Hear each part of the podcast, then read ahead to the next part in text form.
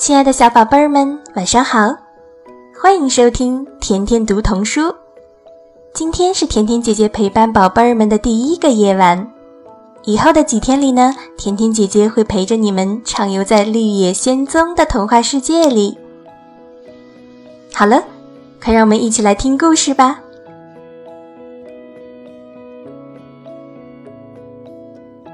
多罗西和他的亨利叔叔、艾姆婶婶。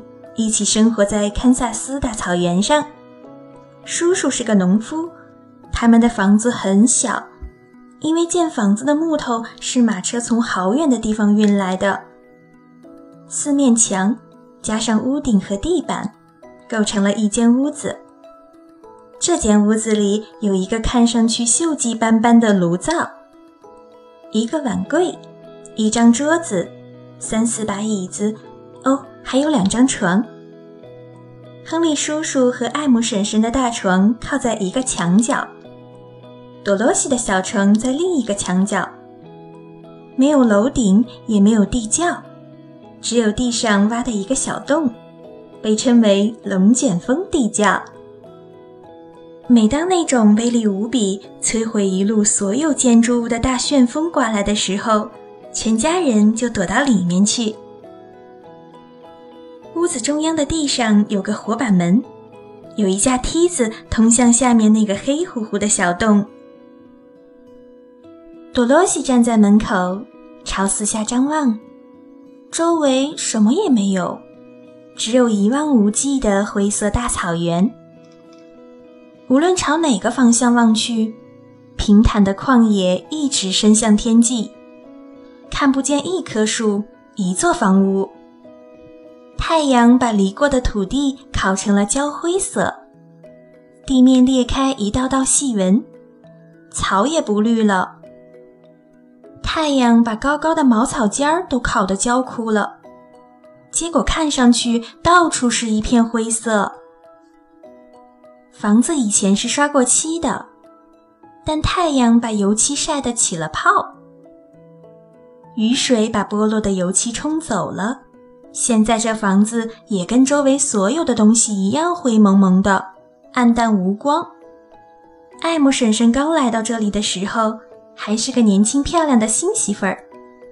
太阳和大风把她也改变了，夺去了她眼睛里的光芒，使她的眼睛变得灰暗严肃，还夺去了她面颊和嘴唇上的红润，使它们也变成了灰色。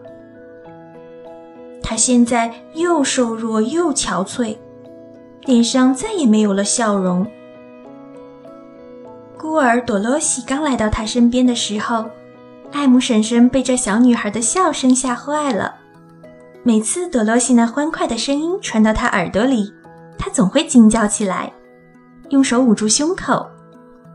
如今，他仍然惊异地打量着这个小女孩。不明白女孩怎么就能发现好笑的事情。亨利叔叔从来不笑，他从早到晚辛苦的干活，根本不知道什么是欢乐。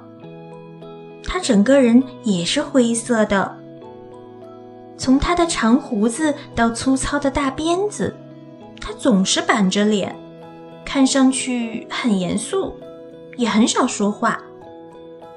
是托托给朵罗西带来了欢笑，使他没有像周围的其他东西一样变成灰色的。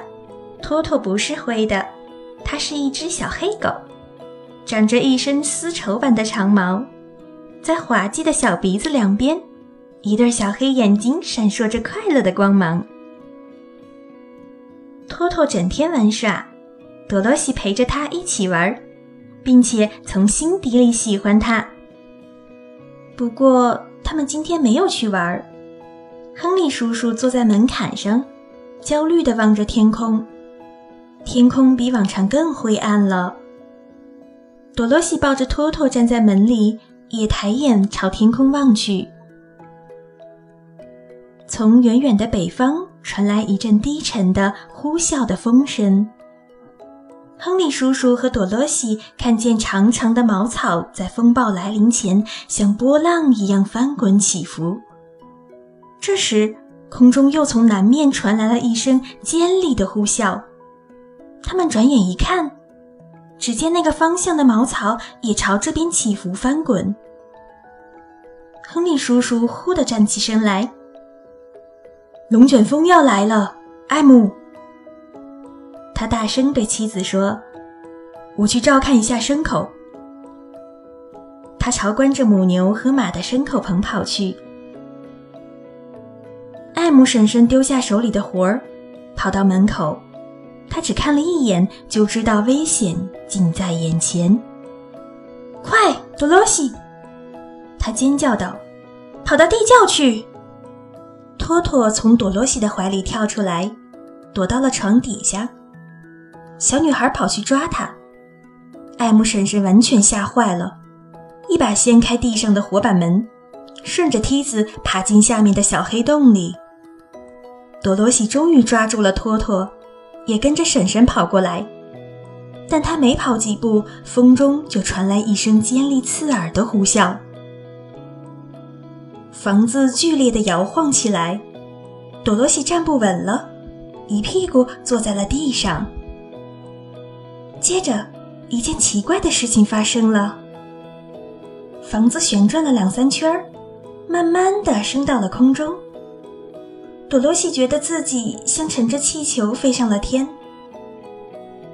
原来北风和南风就在房子所在的地方相遇了，这里变成了龙卷风的中心。在龙卷风的中心，空气一般是静止不动的，但来自四面八方的巨大风力把房子越抬越高，一直上升到了龙卷风的顶上，然后。停在那里，被带出了很远很远。小朋友们，你们知道吗？龙卷风推着房子，就像是人拿着一根羽毛一样轻松呢。四周一片漆黑，风发出可怕的吼叫声。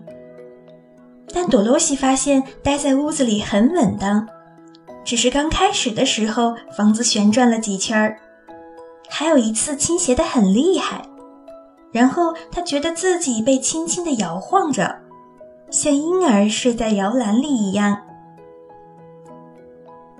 一个小时过去了，又一个小时过去了，多罗西慢慢克服了自己的恐惧，但他觉得很孤单，而且周围大风呼啸的声音太尖利，把他的耳朵都快吵聋了。起初，他担心房子落下去时会把它摔得粉碎。可是，随着时间的推移，并没有发生什么可怕的事情，他也就不再担心了。决定静下心来等着，看将来到底会发生什么。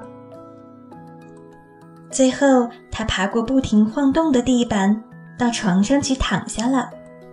托托也跟过去躺在他的身边。